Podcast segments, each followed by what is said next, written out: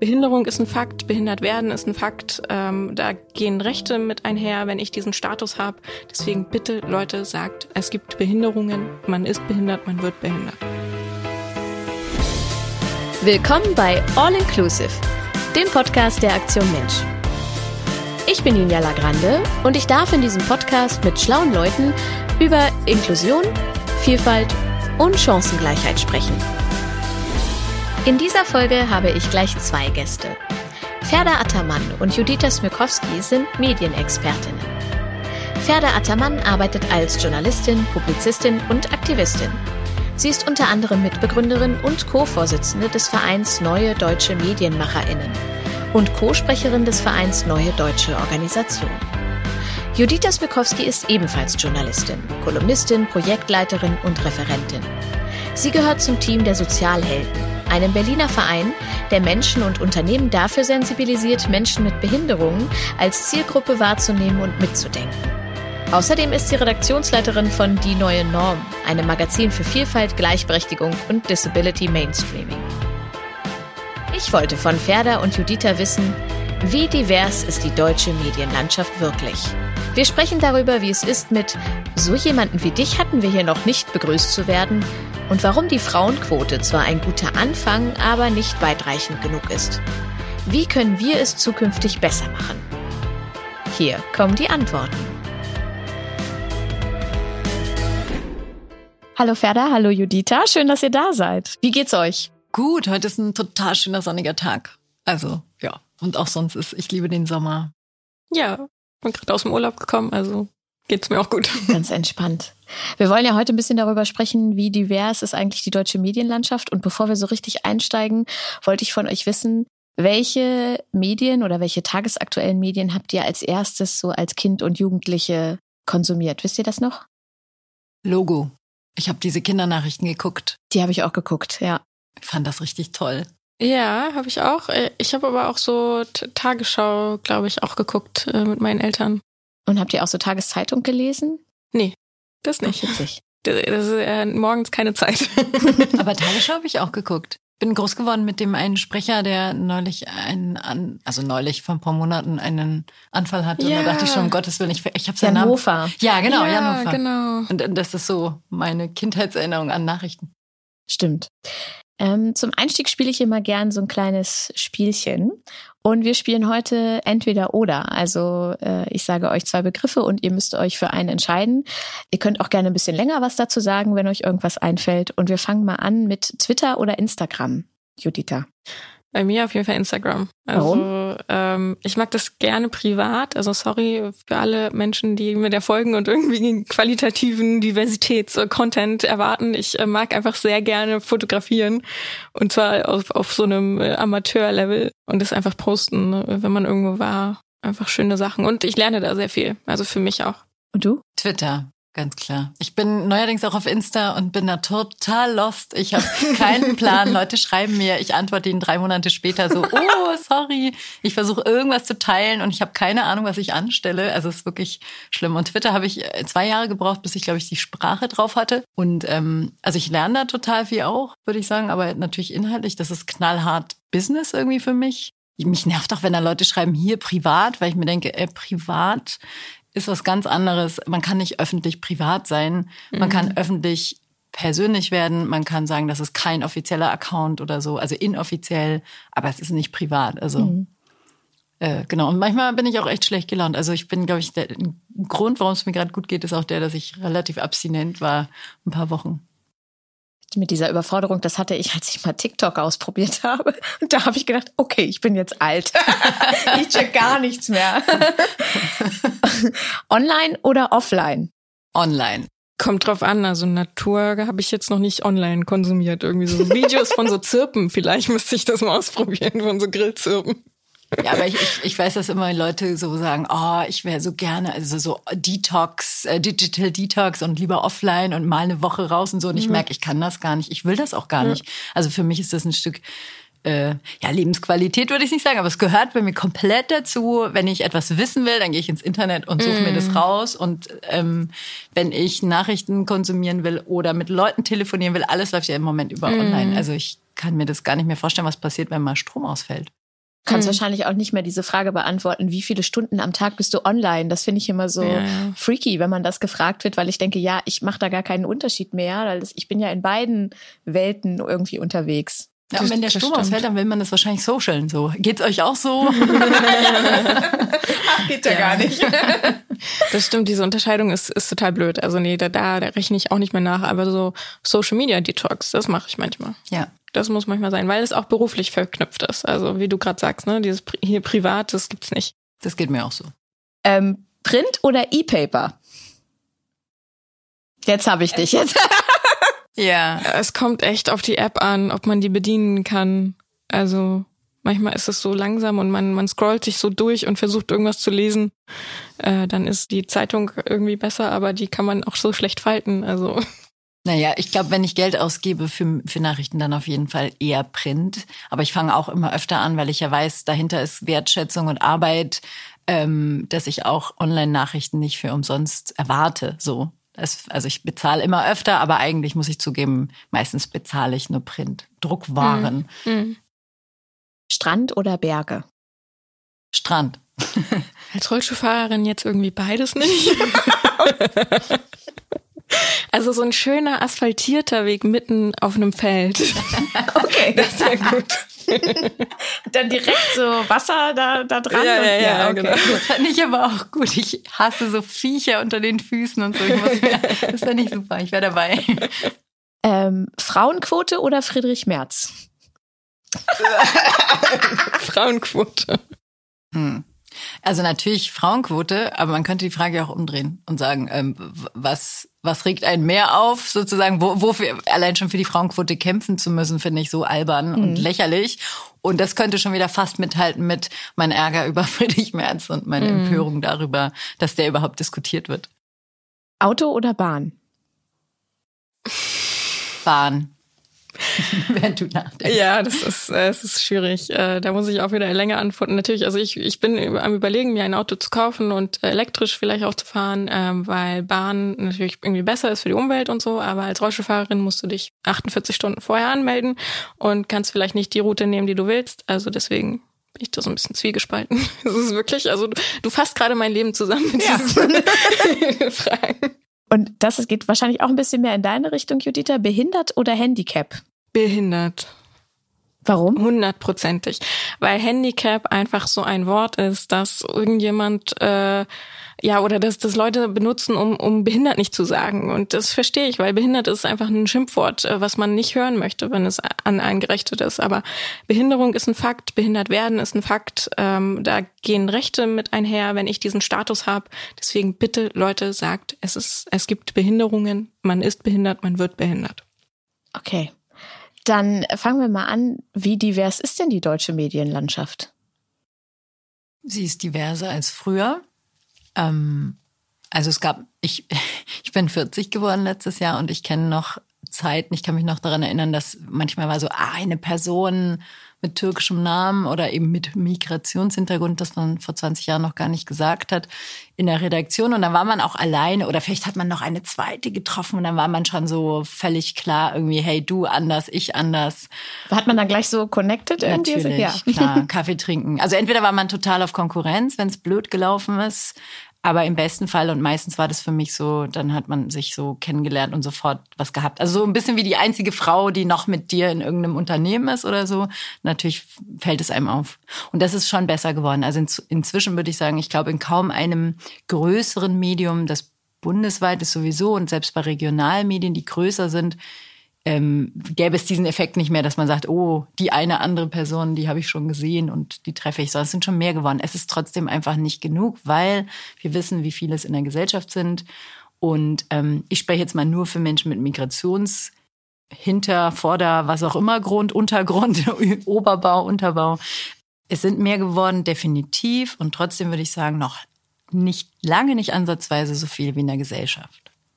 Und sie haben immer noch so, so, so einen Sonderstatus oft. Dass die laufen nicht so automatisch nebenbei. Aber für andere mhm. Gruppen muss ich zugeben, ich glaube, da, also da wäre jetzt meine Schätzung von außen und was ich noch aus der Antidiskriminierungsstelle des Bundes weiß, als ich da gearbeitet habe, ähm, die anderen Themen gehen noch mehr unter, was überhaupt nicht, also das ist mhm. noch schlimmer irgendwie. Ja. Würde ich so sagen. Also ähm, was mir bei Menschen mit Migrationshintergrund, ich weiß, es ist dumm, das so zu bezeichnen oder auch überhaupt diese Bezeichnungen haben zu müssen. Ähm, aber in dieser ganzen Diversitätsdebatte in den Medien merke ich schon, dass es viele SpeakerInnen gibt, also TagesschausprecherInnen oder so, äh, die, die dann schon andere Namen haben als irgendwie Michael Müller oder so. Ähm, aber da kommt auch immer so ein Gefühl von, ist das jetzt so ein Feigenblatt? Ist das jetzt, weil es cool ist oder so? Oder ist es wirklich, weil es einfach normal wird? So, und ich wünsche es mir. Ich kann mich ja noch dran erinnern, das war 2006 hat der Integrationsgipfel das erste Mal stattgefunden. Merkel hat gesagt, so, das ist jetzt Chefsache, das Thema. Und dann mhm. gab es äh, eine Arbeitsgruppe Medien.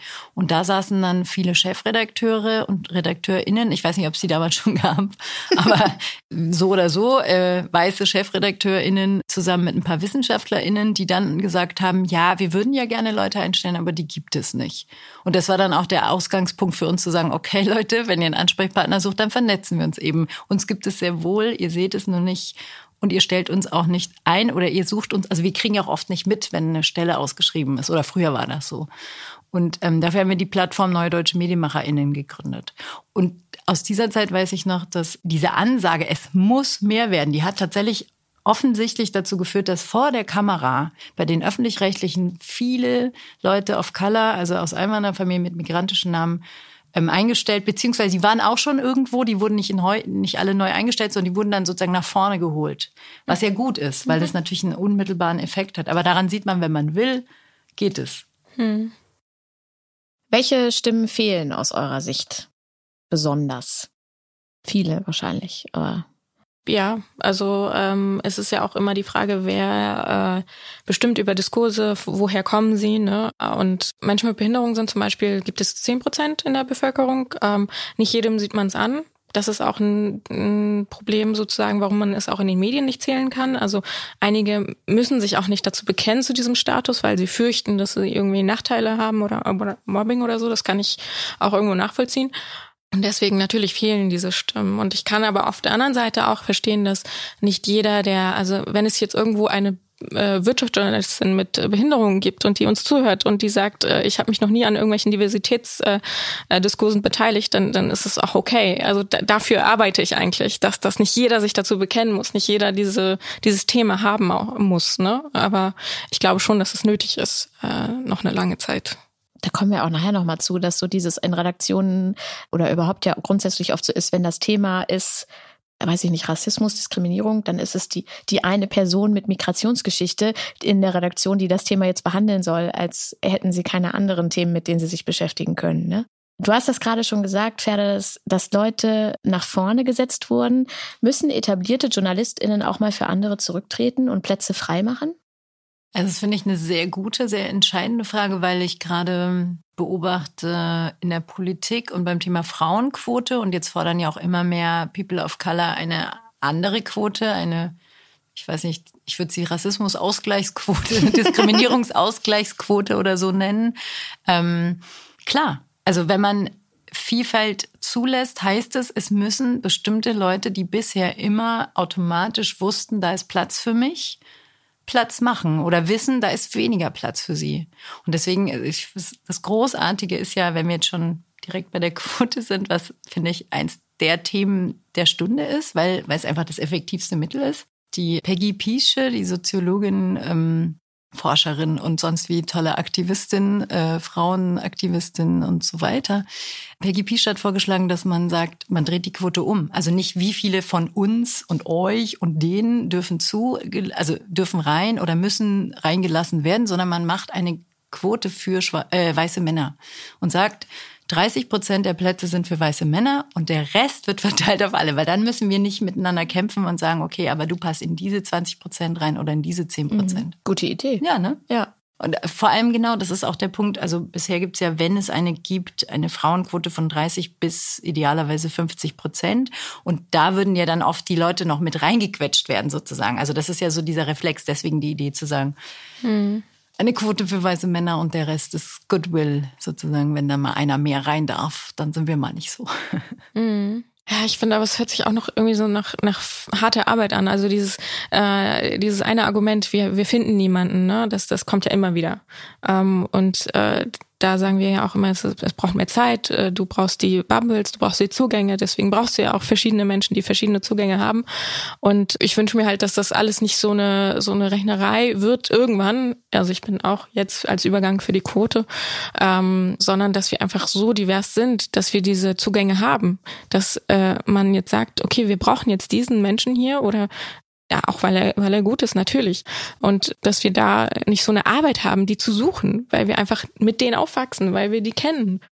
Ich glaube aber, dass wir, wenn wir einfach hoffen, dass es irgendwann so weit kommt, dass die Leute so ein bisschen mitdenken und so, so, mhm. so wird es nicht funktionieren, weil das System ja von vornherein ausgrenzend ist. Das heißt, schon bei der besten Auslese, wenn man die beibehalten will und sagt, wir nehmen einfach die, die richtig gut sind, dann weiß man ja schon, bestimmte Leute können in diesem System entweder nicht richtig gut werden oder haben bestimmte Zugänge nicht oder haben bestimmte Chancen schon von vornherein nicht. Das heißt, erst wenn man sagt, man bestimmt, dass die auf jeden Fall rein müssen, mhm. dann wird dafür gesorgt, dass die da auch hinkommen können. Klar. Du hast ja auch gesagt, es braucht eine Übergangszeit. Ich kann mir aber ehrlich gesagt auch nicht vorstellen, dass es ohne, also ich, ich glaube ehrlich gesagt nicht mehr an so einen impulsiven, natürlichen Gerechtigkeitssinn, den alle haben und der sich dann schon von selbst einstellt, wenn man es nur einmal schafft. Also mhm. man merkt es ja bei Frauen, sobald man die Regelung nicht mehr hat, werden Frauen wieder rausgedrängt. So, mhm. das, das Frauenthema kann man, glaube ich, für alles immer wunderbar aber als Beispiel nehmen, weil das verstehen immer alle. Da, da ist so ein Konsens. Mhm. Bis auf ein paar Rechte sind wir uns eigentlich alle einig, dass äh, Frauen auch gleichgestellt sein müssen, so. Und, und dann merkt man mal, warum klappt das nicht? Sind die dümmer? Ja. Also bei mhm. uns hieß es ja ganz oft, ja, die können halt nicht so gut Deutsch, die migrantischen Journalisten, ne? Und die müssen schon sehr, sehr gut Deutsch können im Journalismus, ja. So, das wurde uns oft gesagt. Oder die interessieren sich ja gar nicht für die Themen oder die wollen ja alle Anwalt und Arzt werden und die wollen ja gar nicht. Worauf ich hinaus wollte, war, glaube ich, man muss es von vornherein als Angebot auf den Tisch legen, weil sonst passiert das einfach nicht. Ich habe als kleinwüchsige Moderatorin äh, über die Jahre gelernt, bei Veranstaltungen vorher zu fragen, wer noch auf der Bühne ist und wer die Veranstaltung mit organisiert. Das waren immer so kleine Steps. Erst habe ich gedacht, ja, okay, Hauptsache, ich bin nicht die Einzige mit sichtbarer Behinderung auf der Bühne. Und dann dachte ich, ah, vielleicht ist es auch wichtig, wer im Organisationskomitee sitzt und so. Ne? Das habe ich alles so dazugelernt. Habt ihr schon mal ein Panel oder irgendein Format oder so abgesagt, äh, weil es euch nicht divers genug war oder weil ihr so eine, ja, so ein Token äh, gewesen wärt? Ähm, naja, also das ist ein Prozess, wie du sagst, den mache ich auch immer noch durch, dass man dann immer bei jeder Anfrage denkt, so, mh, äh, ne, auch wenn es um Honorar geht oder nicht und ich muss da jetzt eigentlich hin, um irgendjemanden zu vertreten. Also ich habe schon manchmal so das Gefühl, ich, ich werde natürlich als eine Gruppe gesehen. Ne? Ich bin der eine Mensch mit Behinderung, der dann da ist. Und äh, dann äh, ist meine persönliche Entscheidung immer zu sagen, okay, ich gehe hin, um überhaupt eine Stimme zu haben. Aber das ist meine persönliche Entscheidung. Das muss nicht jeder so machen. Und ja, wer sonst soll da die Geschichte erzählen? Wer sonst soll äh, den Menschen da so ein bisschen, äh, ja, vielleicht aus, über den Tellerrand hinaus etwas erzählen? Aber das ist, äh, das ist auch eine Belastung und ähm, das ist auch eine sehr nervige Geschichte sozusagen, da wirklich äh, für eine Gruppe stehen zu müssen. Kritisierst du dann auch vor Ort manchmal? Ja, ja genau, das mache ich dann manchmal genau. auch. Das mache ich auch. Witzigerweise war ich bei einem Talk ähm, kurz vor dem Lockdown Anfang des Jahres und da hatte ich auch vorher gefragt, wer, wer ist denn da alles? Und es klang mir erstmal, als wäre, es ging um irgendwas mit Islam, wenn der Islam einem zugetextet wird sozusagen, also ich habe die Formulierung vergessen, aber sozusagen islamisch markiert werden war das Thema. Und der Witz war, da waren zwar viele Leute of Color, auch mit muslimisch klingenden Namen, so wie ich, aber de facto war da keine Muslimin oder Muslim weil niemand von uns gläubig war. Die eine war Wissenschaftlerin, Jasmin Schumann, also ich weiß gar nicht, ob sie gläubig ist. Dann war ich da, aber ich, ich bin es nicht so. Also ich kann trotzdem darüber reden, wie es ist, muslimisch markiert zu werden und über antimuslimischen Rassismus, aber halt nicht über den, wie das ist, Muslimin in Deutschland zu sein. Ja. Und dann gab es noch ein, zwei Leute und das war sehr interessant. Während wir darüber gesprochen haben, ist mir das aufgefallen. Huch, hier ist ja niemand, der aus der betroffenen Perspektive tatsächlich sprechen kann. Und dann waren die Veranstalter auch sehr betroffen, weil sie irgendwie dachten, sie hätten doch dran gedacht und da sind auch drei Leute mit muslimischen Namen. So, was kann man denn noch machen?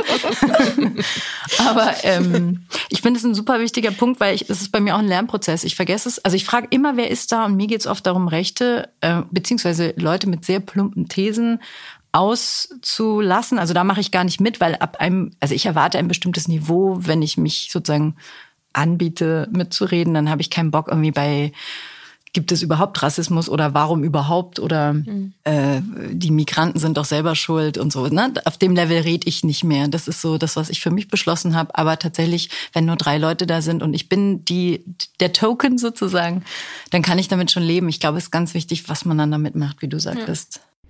In unserem Gespräch fällt mehrmals das Stichwort Token. Was bedeutet es eigentlich? Als Token bezeichnet man Personen, die als Alibi für eine ganze gesellschaftliche Gruppe herhalten müssen. Wenn man zum Beispiel einem Unternehmen sexistische Einstellungs- und Beförderungspolitik vorwirft und diese reagieren mit, oh, nicht möglich, wir haben ja eine Frau im Vorstand, dann wird diese Frau als Token benutzt, ob sie das will oder nicht. Sie steht stellvertretend für alle Frauen.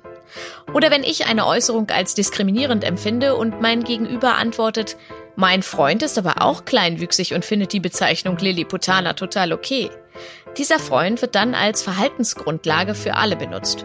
Und das ist selbstverständlich nicht okay. Du hast es gerade schon kurz erwähnt, ähm, die neuen deutschen MedienmacherInnen. Was macht ihr und warum braucht es so einen Verein? Also als wir uns gegründet haben, waren wir so eine Handvoll Leute und wir waren alle irgendwo in den Redaktionen die einzige Person. Und was wir gemerkt haben, war, dass es wahnsinnig gut tut. Das ist ja wie immer so, es ist ja so ein bisschen die anonymen migrantischen Journalisten. Ja. Ähm, wir waren äh, so eine Selbsthilfegruppe am Anfang, die sich gegenseitig erzählt haben, geht es dir auch so? Erlebst du das auch? Wie ist das bei dir? Und Judita nickt schon ganz fleißig. Ja, das, es Balsam tut, für die Seele. Genau, es tut wahnsinnig gut zu merken, okay, das, das, was ich hier fühle und erlebe und wahrnehme, damit bin ich nicht allein. Und das war noch eine Zeit, da hätte ich noch viele Sachen gar nicht so genannt wie heute. Also weder haben wir von People of Color gesprochen, noch hätte ich, noch war Rassismus oder Diskriminierung das große Thema. Auch viele so, also damals sagte ich auch noch, Diskriminierung ist, wenn man irgendwie jemanden nicht will und ganz bewusst ins Gesicht sagt, so du Ausländer nix gut. Aber ähm, dieses ganze mechanische, systemische zu verstehen, das war ja ein langer Prozess. Aber tatsächlich war die Idee am Anfang, hey, wir könnten uns gegenseitig helfen, mehr Leute reinzuholen. So Nachwuchsförderung war mein äh, dringendes Bedürfnis. Dann auch sowas Mentoring, das machen wir bis heute. Das ist das, was ich sagen, also was aus meiner Wahrnehmung am effektivsten ist. Ähm, am Anfang waren wir selber die MentorInnen. Und dann haben wir angefangen zu sagen, hey, es muss ja keine migrantische Person sein, sondern es soll ja einfach jemand sein, der oder die Türen öffnen kann. Und dann haben wir angefangen, so sehr erfolgreiche JournalistInnen in sehr hohen Positionen uns zu krallen bzw. zu fragen und die haben alle Bock auf Charity, das ist mal ganz schön. Ähm, und dann matchen wir die mit Nachwuchsleuten, die sonst eben nicht den Onkel oder die Tante haben, die jemanden kennen. Weil das, das wird, glaube ich, unterschätzt. In Deutschland im Arbeitsleben läuft noch sehr, sehr viel über Vitamin B, beziehungsweise Vitamin B klingt immer so ein bisschen böse, aber gemeint ist ja, man kennt jemanden, der kennt jemanden, der kann einem einmal ein Praktikum verschaffen. So. Und allein da hört es ja schon bei vielen auf. Das ist so ein bisschen auch dieses Arbeiterkind-Phänomen. Die trifft das ja auch so. Und das, wie sagt man, kulminiert, nee, falsch, wenn ich mal versuche, ein Fremdwort zu verwenden. es äh, kommt zusammen mit ähm, dem, dem Thema eben, dass die Eltern oft Arbeiter sind und auch sprachlich da oft Hürden haben und so weiter. Und dann ist ja, die eine Seite ist in der Redaktion und die andere Seite ist ja so in den Medien die Bilder, die erzählt werden. Was für, für Bilder und Geschichten werden über Menschen äh, of Color, schwarze Menschen, Geflüchtete, wie werden die dargestellt in den Medien? Ja, das stimmt. Wir haben auch drei Bereiche. Das eine ist Personal, darüber habe ich jetzt gesprochen. Also wir möchten, dass die Redaktion sich diverser aufstellen. Das zweite ist in der Tat die Inhalte. Und die Inhalte teilen sich wieder auf mit Themenwahl, Themensetzung und, und Sprache und natürlich extrem über Bilder. Und Bilder ist ganz interessant, weil die Leute oft, das weiß ich auch noch, als ich, ich habe früher ähm, bei Zeitungen und Online-Medien gearbeitet und als Schreiberin dachte ich immer, ja, Foto egal. Ne? So, du schreibst einen geilen Text und vielleicht ist die Überschrift noch wichtig. Da, da konnte ich mich schon noch identifizieren damit, dass ich dafür kämpfe. Aber aufs Foto habe ich nie geachtet. Und Fotos sind natürlich das Hauptinformationstransportmittel, ja. Viele Menschen lesen Artikel im Netz nicht mehr vollständig. Sie überfliegen, retweeten, weil ihnen die Überschrift gefällt und können angesichts der Menge, die wir täglich an Informationen aufnehmen, sich nicht mehr an detaillierte Inhalte erinnern.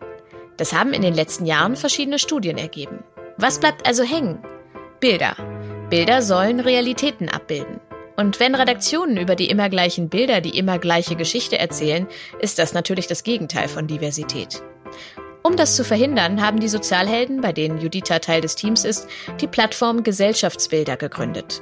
Eine journalistische Bilddatenbank zum Thema Behinderung, die mit den alten Stereotypen bricht. Du hast jetzt gerade über die Bilder gesprochen. Wie ist das mit den Inhalten? Also es gibt Studien, äh, nee, man kann ja so aus dem Bauch heraus sagen, ähm, dass auch da natürlich viel klischeehaft gearbeitet wird in meiner Wahrnehmung. Ich tue mir gerade ein bisschen schwer, weil jetzt hatten wir natürlich monatelang Black Lives Matter Bewegung und Berichterstattung und die war sehr versucht, reflektiert würde ich sie nennen. Also man hat sich sehr Mühe gegeben, so mehr als sonst auf jeden Fall. Aber normalerweise ist es ja schon so, dass äh, Menschen of Color stattfinden, wenn es um Menschen of Color geht, also um Migration, mhm. Integration und so weiter.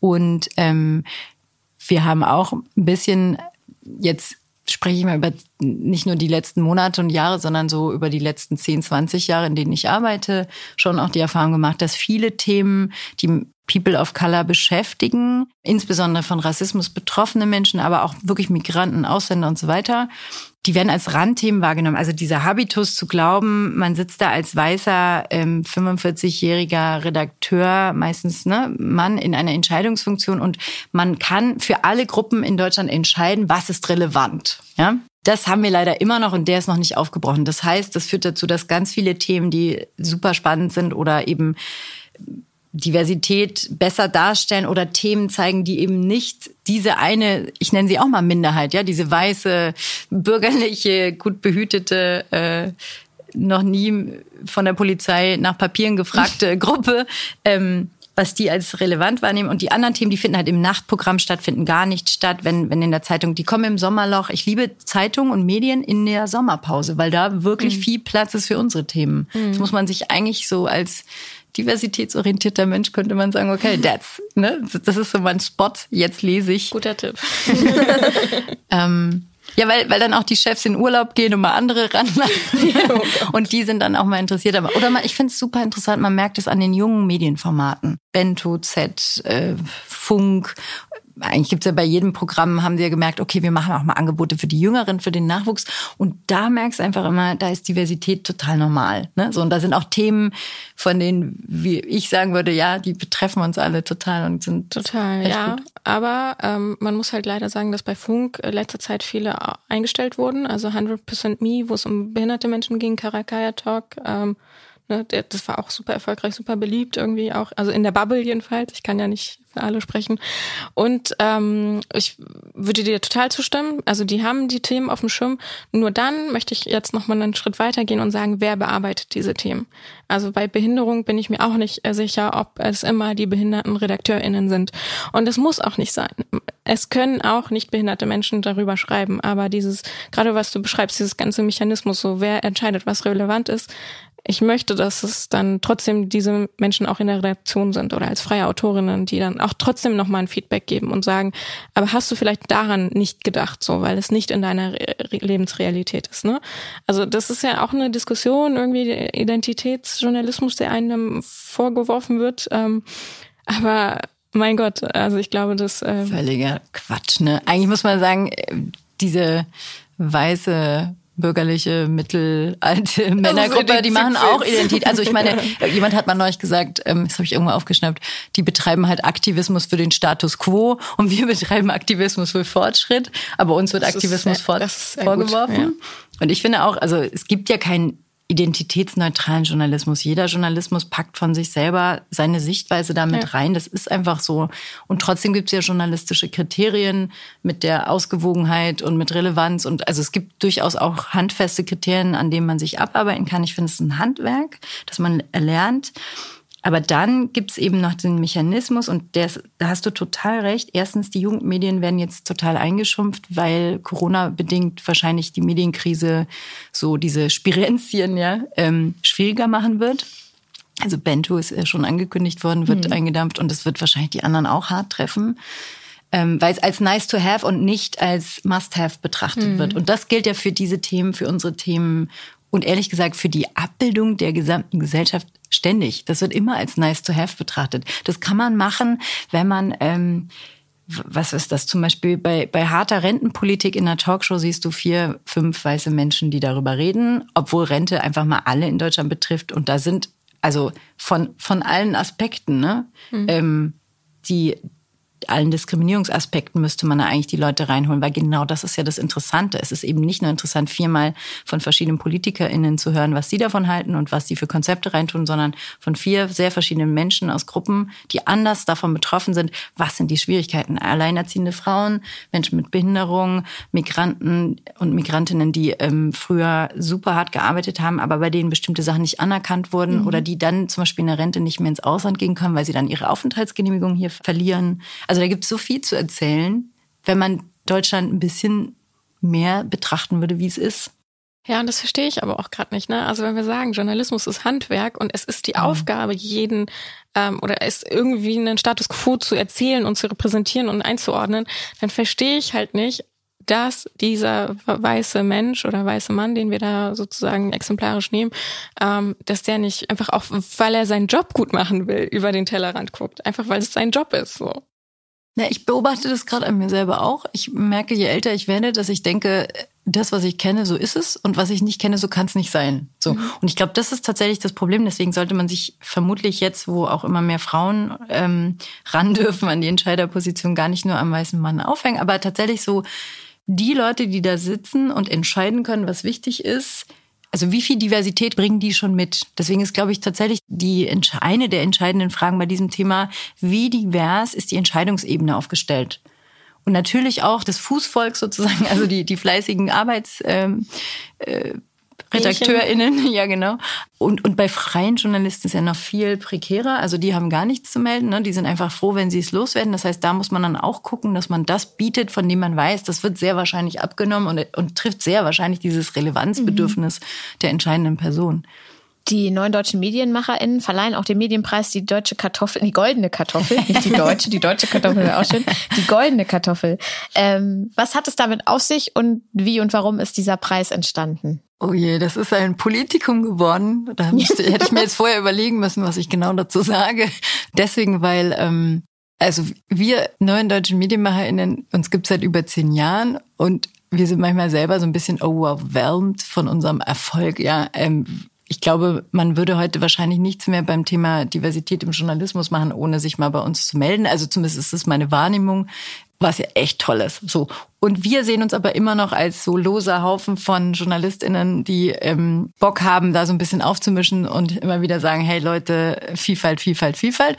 Und dachten uns, okay, wir machen einen Medienpreis, wir nennen den eben Goldene Kartoffel. Das fanden wir einfach witzig und waren uns im ersten Jahr, weil Julian Reichelt damals noch nicht so lange die Bildzeitung übernommen hatte, relativ einig, dass er den, diesen Preis einfach verdient, obwohl wir eigentlich wollten wir Berichterstattung auszeichnen und keine Person und kein einzelnes Medium.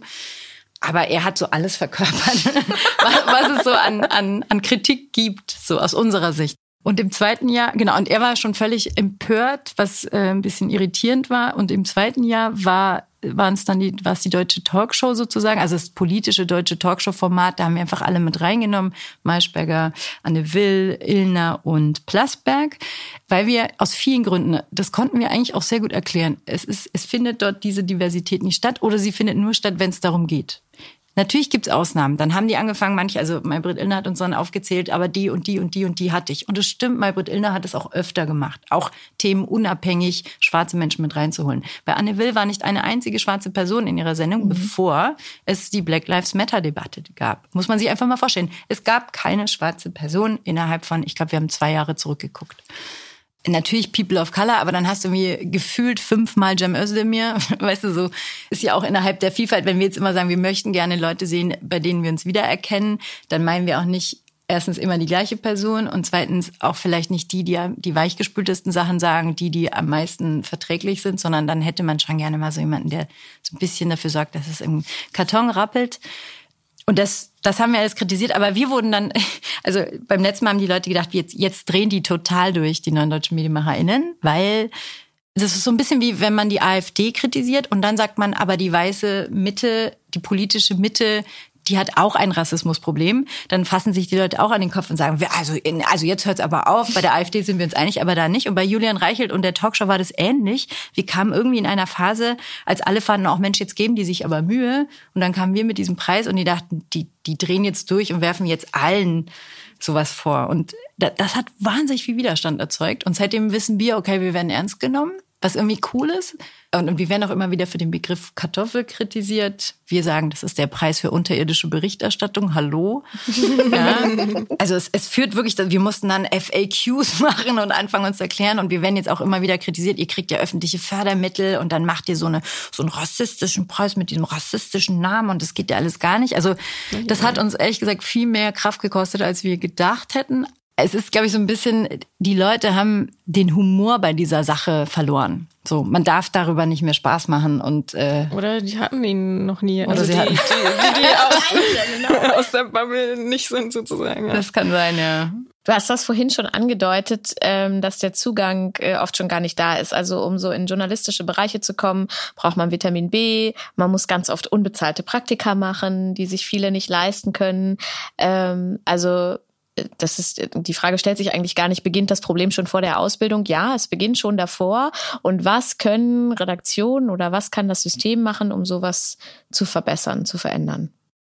Das ist ein sehr guter Punkt. Da könnten wir vielleicht auch mit Leitmedien nochmal zusammenarbeiten, weil ich finde, es sind auch immer so strukturelle Zugangsfragen. Mhm. Es ist für andere, aber es ist ja. auch, auch so ein grundsätzliches Problem tatsächlich. Ja. Ähm, in den letzten also seit ich, ich habe 2008, glaube ich, oder sieben meine Journalistenausbildung gemacht und damals war es schon so, dass uns alle gesagt haben, puh, also Jobs gibt's da nicht mehr, ne? Ihr müsst das wirklich sehr, sehr wollen und also das wird sehr hart und das war auch hart. Also ich habe manchmal das Gefühl, so ähnlich wie wenn man Politikerin werden will und da eine Ochsentour machen will, dann muss man als Journalistin auch so eine Ochsentour machen. Ich habe ähm, bestimmt 60, 70 Wochenstunden abgerissen und für echt wenig Geld und Praktika sowieso unbezahlt überwiegend.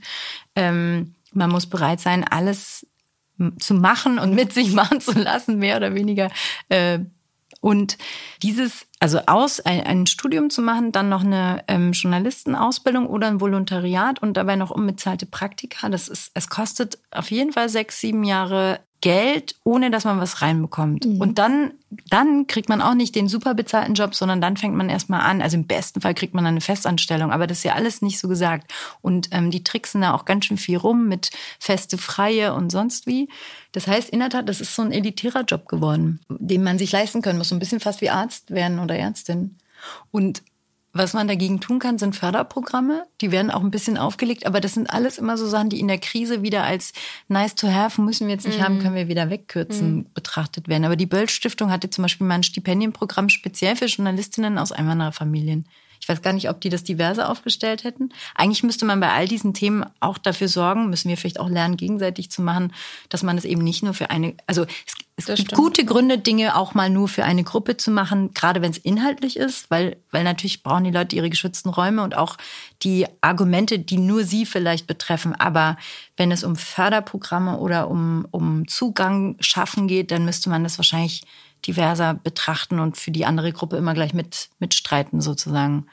Judita, für Menschen mit Behinderungen ist das wahrscheinlich, sind doch nochmal andere Zugangsprobleme da, ne? Ja, es fängt ja schon dabei an, also natürlich auch das Geldproblem, klar, wie bei allen, aber auch ähm, ist denn äh, die Redaktion, wo ich mein Praktikum machen will, wo ich kein Geld bekomme, barrierefrei, kann ich da überhaupt rein so? Ähm, oder äh, gibt es überhaupt die Möglichkeiten und überhaupt die Offenheit zu sagen, okay, du bist jetzt äh, blind oder taub, äh, wir haben noch nie mit jemandem wie dir zusammengearbeitet, aber wir machen das, wir, wir versuchen das.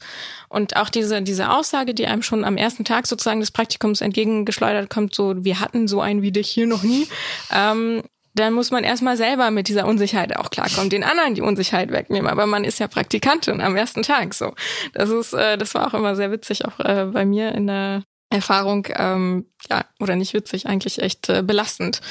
Das äh, andere ist, ähm, dass ich schon finde, dass es heutzutage durch das Internet, was wir ja auch schon besprochen haben, ähm, andererseits so eine Chance gibt. Also du musst nicht mehr diesen klassischen Weg gehen, diesen elitären Volontariatsweg, sondern du kannst einfach mal selber anfangen mit einem Blog, mit einem YouTube-Kanal und dann kannst du sozusagen das auch schon als, als Erfahrung vorweisen, weil Blog galt ja ganz lange als so ja, Tagebuch oder so, aber mittlerweile, wenn du das wirklich so, ne, da dir was aufbaust, ähm, kannst du sogar übernommen werden dann sozusagen von, von Leuten wie Funk oder so und sagen, wir möchten das weitermachen und jetzt auf professioneller Ebene. Also da würde ich äh, schon eine Chance sehen. Ähm, aber genau, das, das Nachwuchsproblem auf jeden Fall, die Förderprogramme finde ich äh, eine sehr gute Idee. Um die Diversität in deutschsprachigen Medien zu fördern, bietet die Plattform leitmedien.de jährlich vier Recherchestipendien in Höhe von je 2500 Euro an. Die Stipendien richten sich explizit an JournalistInnen mit Behinderungen. Judita, du bist Redaktionsleiterin von Die Neue Norm. Was macht ihr da? Wir wollen genau das machen, äh, die neue Norm sein. Also die Themen behandeln, ähm, die, die es sonst auch gibt, äh, von Politik über äh, Gesellschaft. Äh, wir machen viel Kulturelles. Ähm, aber wir wollen auch so ein bisschen den, den Blick von Menschen mit Behinderung, der oft fehlt in den Debatten und in Themen, mit reinbringen. Und das heißt nicht, dass man nur über Behinderung berichtet, sondern dass Menschen mit Behinderung ja einfach ein Teil der Gesellschaft sind und dass sie jedes Thema eigentlich auch betrifft. Sie sind WählerInnen, sie sind PatientInnen mal oder SchülerInnen oder was auch immer. Also sie können eigentlich zu allem auch was sagen. Und äh, das fehlt auf jeden Fall in der Medienlandschaft und da wollen wir so ein bisschen, bisschen rein. Wir haben vorhin schon über diese Bilder mit dem Rollstuhl von unten gesprochen. Ähm, wie finden Menschen mit Behinderungen sonst in den Medien statt? Ja, also entweder gar nicht oder allein schon mit ihrer ähm, mit ihrer Geschichte. Und da haben wir ja auch über Talkshows und so gesprochen. Also wie doof das eigentlich ist, dass du immer nur zu deiner Behinderung befragt wirst. Du, du bist das exotische der exotische Einzelfall, der, der eine ganz schlimme Geschichte erlebt hat und der darf das dann mal erzählen und äh, ich möchte das überhaupt nicht runterspielen, ähm, äh, Erlebnisse von Menschen oder so, aber das kann nicht alles sein. Also es kann nicht immer sein, dass man immer nur seine Geschichte erzählen muss, auch wie jetzt im, im Rassismus. Wann erlebst du denn Rassismus so? Nee, das ist ja, es ist ja ein Zustand, ne? Ja. eine rassistische Gesellschaft. Und ähm, und da würde ich mir sehr wünschen, dass wir davon wegkommen, von, von dieser Einzelberichterstattung, von dieser Schicksalsberichterstattung, die immer wieder vorkommt, ähm, wo Journalistinnen auch ihre, ihr Handwerk wieder verlassen und immer nur dieses, ähm, ja, sehr, sehr voyeuristische äh, sehen darin und nicht, ähm, also sie sehen eher, was, was haben diese Menschen erlebt, wie schwer geht es ihnen und nicht, was kann denn die Gesellschaft tun, um äh, Menschen wie ihnen das irgendwie alles zu erleichtern und wo sind denn die wirklichen Barrieren? So, ähm, also ist es die Behinderung oder ist es, wenn wir beim Thema Rollstuhl bleiben, irgendwie die Stufen vor einem Gebäude, vor einem Redaktionsgebäude, die einen stören? So, ja, diese dieses Übertragen einfach von, von so einem Gedanken, nur weil jemand irgendwie eine Behinderung hat, ähm, ist er nicht einfach ein, ein bemitleidenswertes Opfer. Das ist ein, ein Schritt im, im Gedankengang, aber der wird halt einfach noch viel zu wenig getan oder es wird halt komplett über äh,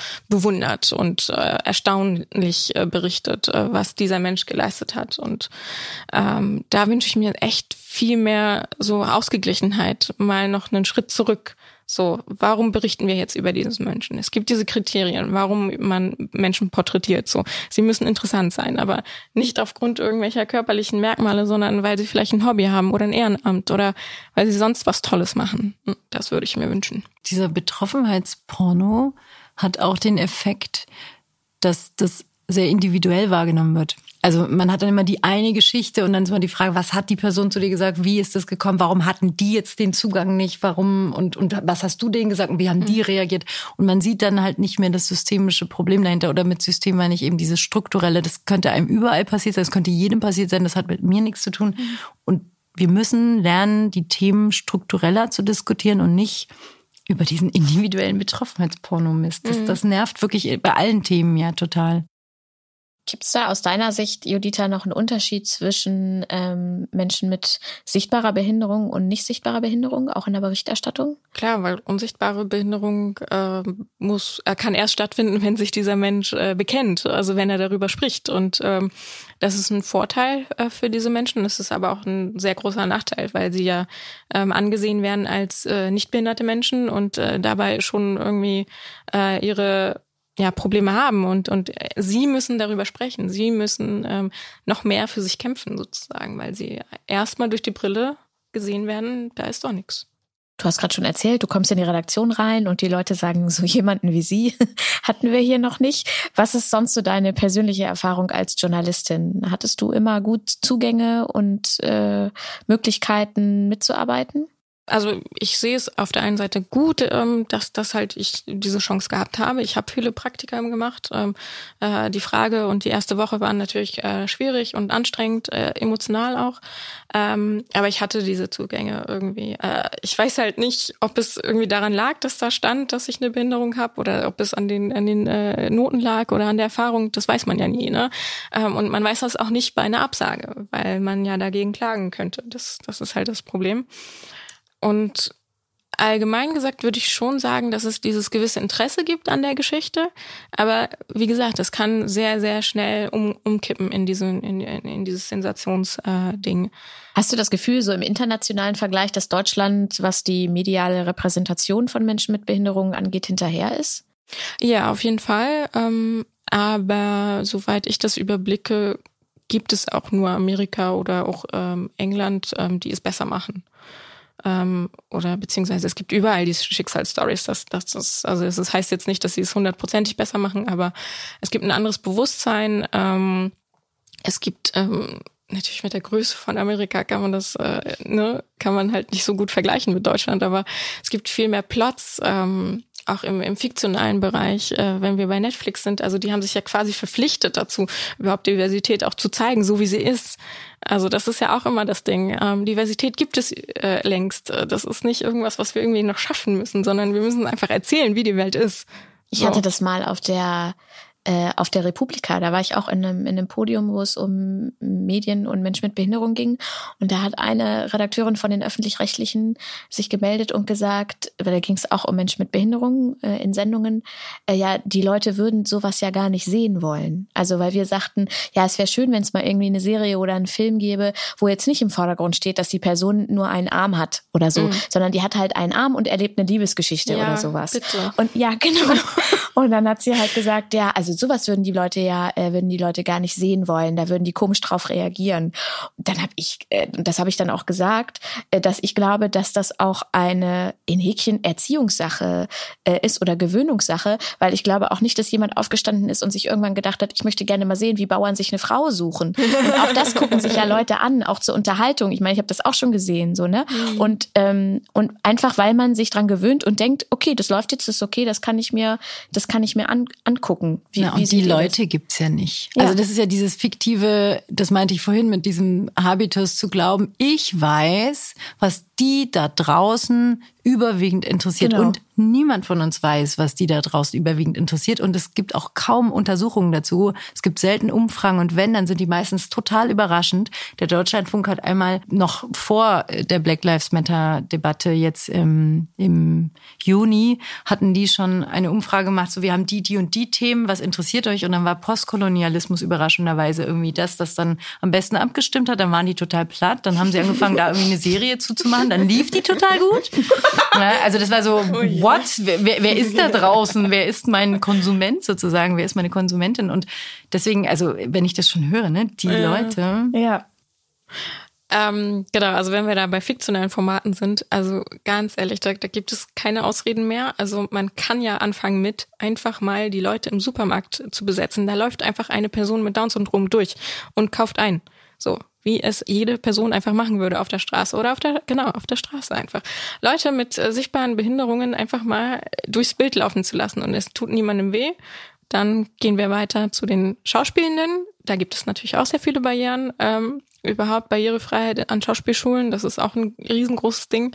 Ähm, aber auch ja Nebenrollen zu besetzen und dann irgendwann auch mal vielleicht die Hauptrolle sich zu wagen zu besetzen, das, das äh, ist ein Thema, was wir auch machen und ähm, auch eine Drehbuchberatung, die wir machen. Also da, da gibt es genauso wie bei Journalistinnen ja auch die, äh, den Druckschluss, ähm, es muss ein Film über behinderte Menschen, die sich finden und die sich lieben und wo natürlich nur beide eine Behinderung haben. Natürlich, ja, ja, klar. Ähm, muss es geben, um, um ein Film von für Menschen genau, mit Behinderung, genau. genau. genau. Ähm, und da einfach zu sagen, nein, wir besetzen die rotzfreche Göre, die ähm, irgendwie die Tochter eines was auch immer ist, äh, auch mal mit Behinderung, ohne dass dieses Thema auch angesprochen wird. Das ist eine Riesensache. Also dieses, diese Normalität auch. Also da haben wir, es ist auch bei der Diversität, auch bei anderen Scha schwarzen Schauspielerinnen, ne? Die müssen immer, es muss immer erklärt werden, woher kommt er jetzt? Oder warum ist er schwarz so in der Rolle? Nein, es muss einfach nicht drüber gesprochen werden. Es ist einfach so. Das wird besser, finde ich. Also ich habe immer öfter, dass ich mir denke, ach guck mal, jetzt hat er noch gar nichts dazu gesagt. da wartet man ja schon drauf. Aber es ist ähm, auch bei Menschen mit Behinderung habe ich das Gefühl, es wird ein bisschen besser. Ich bin ja übrigens noch mit Anna, hieß sie Anna, die Serie? Ihr seid jünger, Ja, die ne? Balletttänzerin ja. habe ich durchgesuchtet. Oder? Ich habe ja selber Ballett gemacht. Anna war eine ZDF-Weihnachtsserie, die erstmals 1987 ausgestrahlt wurde. Sie hat nur sechs Episoden, wie ich in der Recherche überrascht festgestellt habe, und wurde mehrfach wiederholt. 1988 erschien als Fortsetzung Anna der Film in den Kinos. Anna ist leidenschaftliche Tänzerin und entwickelt sich in der Serie zu einer professionellen Ballerina. Rüdiger Rainer, der tatsächlich Rainer hieß, sitzt im Rollstuhl und lernt Anna in der Reha kennen. Die Serie endet mit einem Kuss zwischen Anna und Rainer. Ja. Habe ich durchgesuchtet. Oder? Ich habe ja selber Ballett gemacht. Genau, ja. und das war ja damals, war das. Nee, kann ich nicht. Du bist ein bisschen jünger, glaube ich, oder? Das, das war so eine Balletttänzerin und der beste Freund, Rüdiger, Rainer? Ah, Rainer. Rainer, glaube ich. Glaub ich. Und sie war verliebt in ihn. Genau, sie war verliebt in ihn und ich weiß gar nicht mehr, ob er von Anfang an im Rollstuhl saß oder irgendwann im Laufe der Serie saß er dann im Rollstuhl mhm. und es wurde aber auch, ich meine, das war damals echt eine ganz gute Darstellung. Es ja. wurde nie so richtig ja, also es war außergewöhnlich. Und es gab keine Wunderheilung am Ende? Nee, nee nein. Oh, okay. Und es war dann ihr Freund auch. Und wegen ja. dem hat sie dann auch immer überlegt, ob sie doch geht oder nicht geht und so. Also das war das erste Mal, dass ich auch, das weiß ich auch noch, weil das gab es eben sonst nie. Das war das, und wir waren alle, also ich war verliebt in Rainer Rüdiger, wie auch immer er hieß. so. Und ähm, das, also, mhm. das sind ja so diese Sachen, immer wenn es dir so wahnsinnig auffällt, dann ist es natürlich noch nicht gut und noch nicht so weit. Aber ich würde auch sagen, es ist so, hin, hin und wieder klappt's mal. Und dann kann man ja immerhin auch Bezug drauf nehmen und sagen, hey, guck mal, so, nur einfach öfter, etwas weniger verkrampft. Mhm. Ja, genau, dieses nicht wollen, sondern einfach machen, genau. Ja. Wir kommen nochmal zurück zu den Talkshows. Äh, jetzt aktuell bei Maischberger, als die zu Black Lives Matter ähm, eine Sendung geplant haben, dann sollten da vier, fünf weiße Personen sitzen und dann haben die Leute sich auf Twitter beschwert, äh, hier, das geht nicht. Und dann kam so eine Begründung der Redaktion, die ich richtig schön fand. Ja, wir wollen ja auch noch über andere Themen sprechen. Ähm, äh, wo sie dann auch unter anderem Aminata Touré äh, ihnen geschrieben hat, äh, hey, schwarze Menschen können auch über andere Themen reden als äh, Rassismus. Ist das eins der Grundprobleme, dass so marginalisierte Gruppen oft nur über die eigene Betroffenheit in Häkchen äh, sprechen dürfen? Ja, also, außer man heißt Schäuble und darf dann eben über Politik sprechen. Aber in der Tat ist es, also ich glaube, da kann man wirklich ganz eindeutig sagen, ja, ganz selten. Und deswegen war Maybrit Illner, glaube ich, auch ähm, hat besonders hart getroffen, dass sie von uns diesen Preis bekommen hat, weil die haben sich Mühe gegeben und sie hatte darauf geachtet, dass zum Beispiel, wenn es um Klimapolitik geht, dann war der schwarze Koch eingeladen, der auch darüber redet, wie, mhm. wie ne, also schon der Star-Koch, das war jetzt auch nicht irgendwer, Nelson aber Müller, ne? genau, ja. genau. Aber ähm, aber da, ich glaube, da war schon ein Konzept dahinter zu sagen, okay, wir, wir, wir achten jetzt mal ein bisschen mehr drauf und holen auch bei anderen Themen jemanden und dann geht es eben nicht darum. Das klappt, aber mal mehr, mal weniger. Trotzdem muss man sagen, wir, also ne, ihr habt, man kann ja einfach die Zahlen angucken. An den Stellen braucht es dann halt doch mal die Zahlen. Eigentlich müsste ungefähr jede zehnte Person sichtbar mit Migra äh, Behinderung sein, damit man einfach so ein bisschen Gefühl dafür kriegt, okay, das ist so ist mhm. es eben. Mhm. Und ähm, im Grunde könnte, müsste in jeder Talkshow, egal zu welchem Thema, eine Person of Color mitsitzen, weil wir in Deutschland einmal mindestens, und das ist ja diese, ich würde sagen, äh, noch sehr engmaschig gezählt. Diese ein Viertel, ein Viertel der Gesellschaft hat äh, Migrationsgeschichte. Wenn wir das mal ein bisschen lockerer betrachten würden, nämlich realistischer, wer hat wirklich Migrationsgeschichte, dann wären es viel, viel, viel mehr. Ähm, aber es müsste jede vierte Person ungefähr. Und wenn man dann sieht, es ist nur jede zwanzigste Person, dann stimmt da halt was nicht. So, das muss natürlich nicht immer jedes Mal die 1, 2, 3, 4, 1, 2, 3, 4, 5, 6, 7, 8, 9, 10, so muss es nicht sein. Aber ey, mit ein bisschen Willen geht es. Und das, der Hintergrund ist, ich fand das super hilfreich. Ich habe in der Antidiskriminierungsstelle des Bundes gearbeitet und da war völlig klar die Maxime, so, so ein Panel muss bestehen aus Menschen, die für das Thema Alter, Behinderung, Geschlecht, also ne, da gibt es ja diese verschiedenen Kriterien und das muss ungefähr, man kann nicht immer alles abdecken, aber es kann auf jeden Fall nicht sein, dass keins der Kriterien oder nur Frauen und Männer gemischt sind. Das geht bei uns nicht. Und wenn man das so betrachtet, dann sucht man sich halt die Leute. Und wenn man sucht, findet man die Guten. Und wenn man es nicht macht, dann denkt man immer an dieselben üblichen drei, die man sowieso immer hatte. Und das ist, das ist der Reflex bei den Talkshows, dass sie einfach sowieso mal die gleichen mhm. Leute einladen. Und dann haben die die Leute einfach nicht am Schirm, weil sie es halt nie angefangen haben. Und wenn man sich das vornimmt, also in den USA, glaube ich auch. Da habe ich das auch so mitbekommen und erlebt. Da wird bei Panels und Talks einfach schon drauf geachtet. Es müssen natürlich auch schwarze Personen dabei sein. Es müssen auch hier, es müssen auch Frauen, es müssen auch dies, es müssen auch das. Und ganz ehrlich, wie kann es sein, dass wir in den deutschen öffentlich-rechtlichen nicht eine Transperson haben, die bekannt ist? Also mhm. wie, wie geht sowas? Ja, wie kann so ein komplettes Thema, wie kann es alles so komplett binär geschlechtlich aufgestellt sein und niemand merkt, es gibt nicht nur Männer und Frauen in Deutschland. So. Mhm. Und, und an diesen Punkt zu kommen und eben bei einer Talkshow gar nicht erst auf die Idee, also wie absurd es ist, hat man ja gesehen, dass selbst beim Thema Rassismus es sich normal anfühlte, vier, fünf weiße Menschen einzuladen. Ja.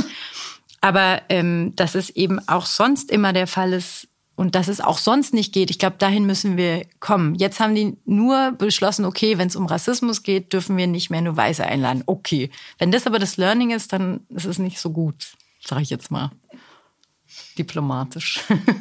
Ja. Also wie viele Menschen mit Behinderungen tauchen in den Talkshows auf, sichtbaren Behinderungen? Noch weniger wahrscheinlich, ne? Mm. Außer, außer Schäuble. ich überlege gerade, habe ich Wolfgang Schäuble schon mal bei einer Talkshow gesehen? Ja, in den letzten glaub, Jahren ja. Ja, schon. Ich habe Raul Krauthausen, äh, meinen Chef, ja, gesehen in genau. Talkshows. ähm, dann auch zu Behinderung, äh, zu, zu äh, politischen äh, Dingen. Also äh, ja, ich glaube, da hat äh, die, die Behindertenbewegung schon was gebracht, dass, äh, dass wir so Aktivistinnen in eigener Sache sind und dass wir bei Gesetzen wirklich drauf gucken, so, Alter, jetzt, das dürft ihr jetzt hier nicht machen, wir müssen es anders machen. Hier habt ihr einen Gesetzesentwurf, was wir ehrenamtlich äh, mit unseren Juristen gemacht haben, bitteschön. So, also, aber dass, dass wir immer sozusagen im, im letzten Moment sagen, so, das geht so nicht. Das könnt ihr jetzt so nicht machen. Und ist das wirklich euer Gesetzentwurf so? Also es gibt niemanden dort, der dann irgendwie, also okay, es gibt Befragungen, ja.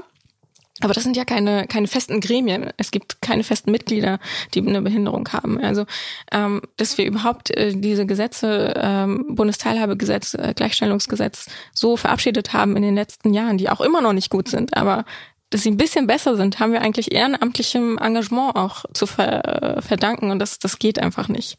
Übrigens die Zahlen, ne, die, über die wir jetzt gesprochen haben, 10 Prozent, ungefähr 25, 24 Prozent, die gelten auch deswegen nicht, weil das Thema betrifft ja trotzdem viel, viel mehr. Also man kann verheiratet sein mit einer Person mit Behinderung, man kann mhm. Kinder haben. Ne? In dem Moment bist du ja komplett bei dem Thema dabei genau. und mhm. Fürstreiterin ähm, ja. und auch betroffen, passiv, aber betroffen. Ja. Und das Gleiche gilt ja auch fürs Thema Rassismus. Manche Menschen sind weiß, haben aber eben nicht weiße Kinder. Also deswegen ist so diese Redakteurssicht auf das Thema jetzt nochmal, ähm, das betrifft kaum Leute. Das ist sowas von vor vorgestern. Und ich, ich weiß nicht, manchmal denke ich, okay, wir müssen vielleicht noch 10, 20 Jahre warten und dann stirbt das Problem in Anführungsstrichen aus, dann gehen die in Rente und dann kommen hoffentlich eben von unten diversitätsorientierte also Diversität als normal empfindende mm. Menschen nach. Aber es wäre schon schön, wenn wir darauf nicht warten müssten, bis die irgendwann die Plätze freiräumt. die festen Arbeitsplätze gibt in den Redaktionen. Das ist ein guter Punkt. Und außerdem merken wir ja an, an so Ministerposten und auch im, äh, gerade in so politischen Ämtern, die Leute wollen ja auch nicht aufhören dann irgendwie mit 65 oder 69. Die bleiben, kleben mhm. da ja an ihren Ämtern. Also, und, und man wird ja auch immer länger älter und gesund. das ist ja schön, aber vielleicht ist das Aussitzen dann doch keine gute Idee. Ferda, du hast 2019 dein Buch veröffentlicht. Ich bin von hier, hört auf zu fragen. Hintergrund war der Hashtag äh, von hier, unter dem äh, viele Leute dazu getwittert, zu dieser unsäglichen Frage getwittert haben, wo kommst du her? Hm, wo kommst du wirklich her? und so äh, Diskriminierungserfahrungen äh, berichtet haben. Wie anstrengend ist es sich immer ständig?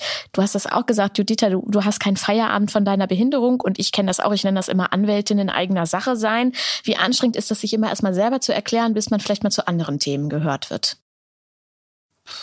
Das ist eine gute Frage. Kann ich gerade gar nicht so beantworten. Ich, ähm, bei mir ist ja nochmal deswegen Sonderfall, weil ich, naja, bei dir wahrscheinlich auch, aber ich habe mich ja dazu entschieden, damit zu arbeiten. Das heißt, tatsächlich ähm, empfinde ich das nicht nur als persönliches Thema, sondern mh, mm, ich arbeite damit, ich erkläre es den Leuten. Bei dieser Frage war mir nicht klar, wie vehement ähm, das Thema immer noch abgelehnt wird. Also wie sehr man kreist, also da kreist halt immer noch alles um dieses Befinden der weißen Person, die ja fragt. Und wenn sie es nicht böse gemeint hat, kann es also ergo nicht böse sein. Ähm, und dass es eben mal nicht darum geht, welche Absicht die Person hat, die fragt, sondern den Fokus zu verlagern auf die Person, die immer gefragt wird und eben ihr Leben lang das erklären muss, ähm, finde ich sehr, sehr schwierig. Ich glaube, also ich bin 40 und ich habe mich sehr viel mit den Themen beschäftigt. Ich habe inzwischen gelernt, Strategien zu entwickeln, wie ich damit umgehe. Ich kann es benennen, was ich als Problem betrachte und so. Das war aber früher, gerade als ich jünger war, viel schwieriger. Also eigentlich ist es so, glaube ich, dass in der Pubertät und in den ersten Jahren, wenn man anfängt zu arbeiten und man merkt eben, man wird begrüßt wie ein Alien, das hatte ich auch, exakt den gleichen Satz bei der ersten Tageszeitung, wo ich ein Praktikum gemacht habe. Mensch, toll, dass jetzt jemand von Ihnen hier auch mal bei uns ist. Ich habe schon du drauf gewartet. Gewählt, äh, genau, genau. Endlich hat es mal einen geschafft. ja, genau. Die Auserwählte. Genau, genau. Die Botschafterin. Ja, ich, ich komme mir wirklich manchmal vor wie so eine Botschafterin für Völkerverständigung. Ja, noch so ein antiquiertes Wort. Ähm, aber also mich persönlich stört es jetzt auch nicht mehr so, weil es ist mein Job. Ne? Also ich, ich habe es irgendwie hinbekommen, dass ich damit mein Geld verdiene und noch sehr viel Engagement obendrauf packe und es erfüllt mich, ähm, es macht mir Spaß und man hat eher Gleichgesinnte. Also ich glaube, das ist auch was, was bei uns beiden oder bei uns allen dreien total entscheidend ist, dass man da nicht alleine steht, weil dann wäre das wahnsinnig frustig. Aber sobald man so eine Gruppe gefunden hat und dann sich auch mal gemeinsam irgendwie abends beim Glas Wein drüber lustig machen kann, was heute wieder an absurden Fragen gekommen ist und wie dieser oder eben auf Twitter, das hat ja so gut getan. Die waren ja wahnsinnig witzig, diese von hier äh, Posts oder Tweets weil, ähm, weil es immer so Dialoge waren und dann am Ende ja jemand gesagt hat, ja, ich komme aus meiner Mutter, so wie du auch so. Also so, wenn du dann irgendwie deine Strategien entwickelt hast und sagst, ähm, genau, die eine hat irgendwie gesagt, ja, ähm, sie kommt aus dem Rheinland und nee, nee, sie kommt irgendwie aus, aus der und der Stadt und aus da und da und dann meinte jemand, ja, aber ich meine, ich meine den Akzent, ich höre da doch was und sie, ja, das ist rheinisch oder so, weißt du, so rheinländisch, ich weiß es nicht.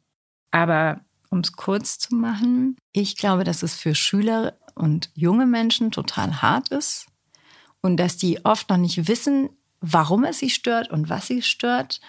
Und den Empowerment zu bieten, ist, glaube ich, so ein Schlüsselmoment. Also die, zu verstehen, was stört mich jetzt, ähm, warum möchte ich nicht im, kind, im, im Schulbuch lesen, frag deinen Mitschüler mit Migrationshintergrund, wo er im Urlaub war, weil damit ich ja gar nicht mehr angesprochen werde, wenn ich Migrationshintergrund habe, ja, sondern die weiße Schülerschaft soll sozusagen die andere Schülerschaft fragen oder so. Und außerdem wird auch noch davon ausgegangen, dass die in ihrer Heimat, also so, ne, so, da steckt so viel drin. Und das alles sagen zu können und fühlen zu können, ich glaube, das ist so das Entscheidende für die nächsten Jahre. Und natürlich, dass sowas nicht mehr in Büchern steht. Mhm.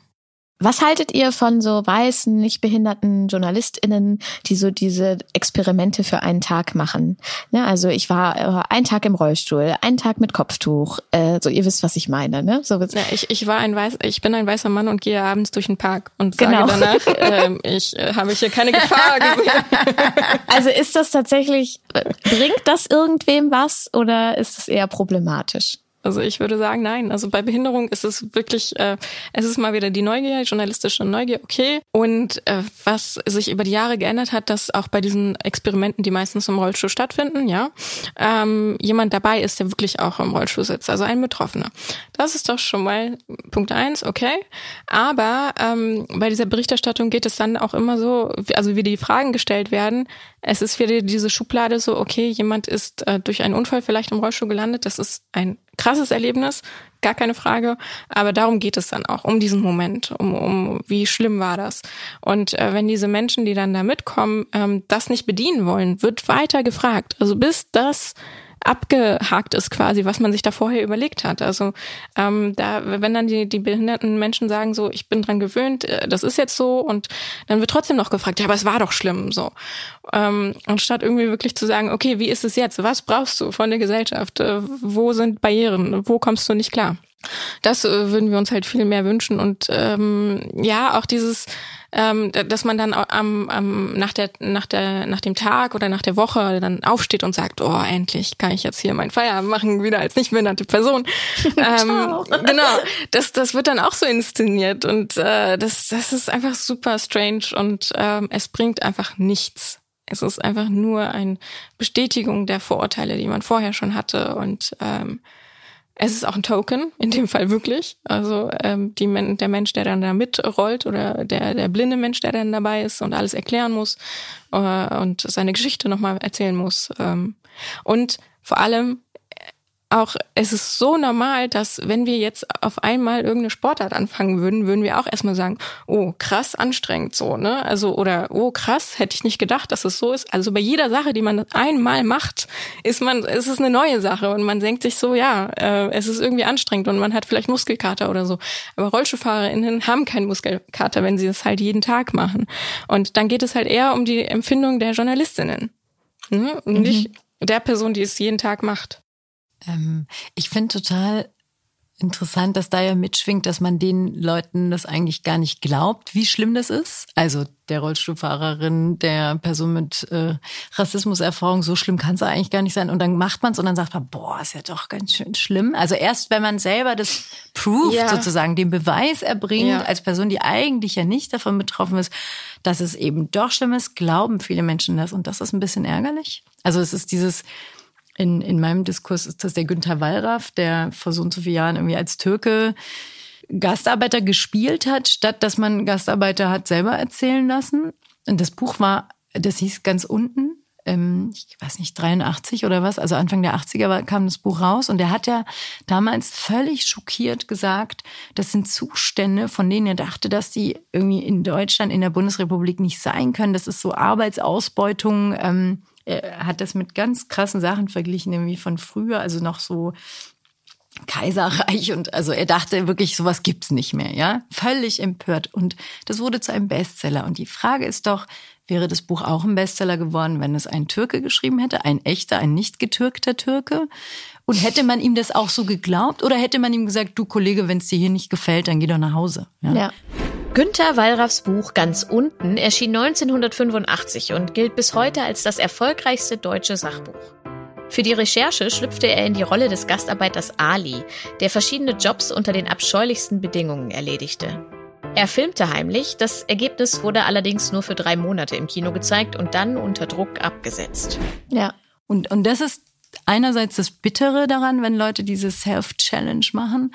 Andererseits habe ich das Gefühl, manchmal braucht man das auch, weil tatsächlich hat dieses Buch dazu geführt, dass dann mhm. eine Debatte darüber geführt wurde, dass man doch so mit Menschen nicht umgehen sollte. Schade, dass man nicht auf die Leute gehört hat, die es vorher schon erzählt haben. Aber ich würde ja jetzt ganz pragmatisch sagen, wenn es irgendwie einen positiven Effekt hat, mhm. ähm, wenn der Mensch, der denkt, er weiß, was die da draußen interessiert und er erlebt es dann und findet, oh, das fand ich jetzt so interessant, das muss dann die anderen ja auch interessieren. Also wenn es diesen Effekt hat, dann sollen sie es von mir aus machen. Mhm. Aber natürlich ist es auch unser Job, darauf hinzuweisen, hey Kollege, wir haben euch das jetzt auch schon die letzten 10, 20, 30, 40 Jahre erzählt. Ähm, wäre nett, wenn ihr erstens darauf rekurriert vielleicht äh, und zweitens, wenn ihr versteht, warum wir uns ärgern. Also, weil auch das kann ja dazu führen. Und jetzt überleg dir mal, wie fühlt es sich für mich an, jeden Tag darüber reden zu müssen? Oder es zu sagen und trotzdem sagen die Leute, Mensch, ist das in Deutschland noch möglich? Wirklich? Aber wir haben noch Gesetze. Ne? Ich meine, das ist ja bei beidem so. Es ist ja unsere Pflicht, nee, überall Zugänge zu schaffen. Private Gesetze haben wir ja leider nicht. Also die Privatwirtschaft ist nicht verpflichtet, barrierefrei zu sein. Ne? Also so, man kann auf dem Amt ganz barrierefrei einen Kaffee trinken, aber nicht in der Bar. So. Also das ist leider auch so. Und zu den Experimenten, ja, es ist sinnvoll für ähm, Leute, die zum Beispiel ein soziales Jahr machen oder so, machen das. Ähm, oder auch Studentinnen. Ähm, aber dann muss es angeleitet werden. Dann muss da jemand sein, der mhm. wirklich auch im Rollstuhl sitzt und sagt, das sind meine Probleme und nicht die Mitleid, äh, nicht das Mitleid oder nicht die Blicke. Die Blicke nerven manchmal, aber das ist nicht mein Problem, um weiterzukommen, mhm. ne? Von A nach B zu kommen. Ähm, dann gibt es ähm, auch ganz viele Sätze, so dieses, ja, seitdem ich dich kenne, beschäftige ich mich damit. Oder, oder jetzt, wo ich einen Tag mit dir durch die Gegend gegangen bin, habe ich erst die Barrieren gesehen. so Und ähm, darum geht es nicht. Also es ist doch sehr anstrengend für Leute, ähm, erstmal alles verstehen zu müssen und erstmal alles nachfühlen zu können. Und das kann man auch überhaupt nicht. Also das erwarten wir auch nicht, sondern wir erwarten irgendwie eine, so eine Art, ähm, ja, mit offenen Weitsicht. Sinnen äh, mhm. durch die Gegend äh, zu, zu laufen und und ja, also ich ich weiß, Nachfühlen ist kann sehr viel bringen, aber es muss auch einen anderen Weg geben. Also ja. Ja, außerdem ist sowieso unsere Haltung bei dem Thema völlig, ich finde sie wirklich völlig verkorkst, weil ähm, äh, du, man muss nicht eine Behinderung haben, um an Hürden zu stoßen, die mit, mit Barrierefreiheit zu tun haben. Also Mütter mit mhm. Kinderwagen können in die meisten Bars und Cafés und Restaurants nicht mehr rein. Von einem Schlag auf den anderen. Gut, es geht wieder vorbei. Aber es ist für ein paar Jahre, betrifft es die dann, also würde man die dazuzählen, da bin ich wieder mhm. bei diesem 10%-Thema. Dann hast du schon wieder so viel mehr. Oder ältere Menschen. Also ich weiß nicht, wie das in Berlin, in dieser Großstadt ist für Leute, die nicht mehr super mobil jede Treppe rauf und runter springen können und dann irgendwie in die U-Bahn hopsen. Und also wir haben einfach so oft keine äh, Möglichkeiten, da barrierearm oder frei uns fortzubewegen. Und es betrifft so viele Menschen. Und das zu akzeptieren, dass das Standard sein muss, dafür mhm. muss man eben, finde ich, auch nicht erst jemanden mit Rollstuhl mhm. kennenlernen und sagen, ah, mhm. natürlich hat es den Effekt.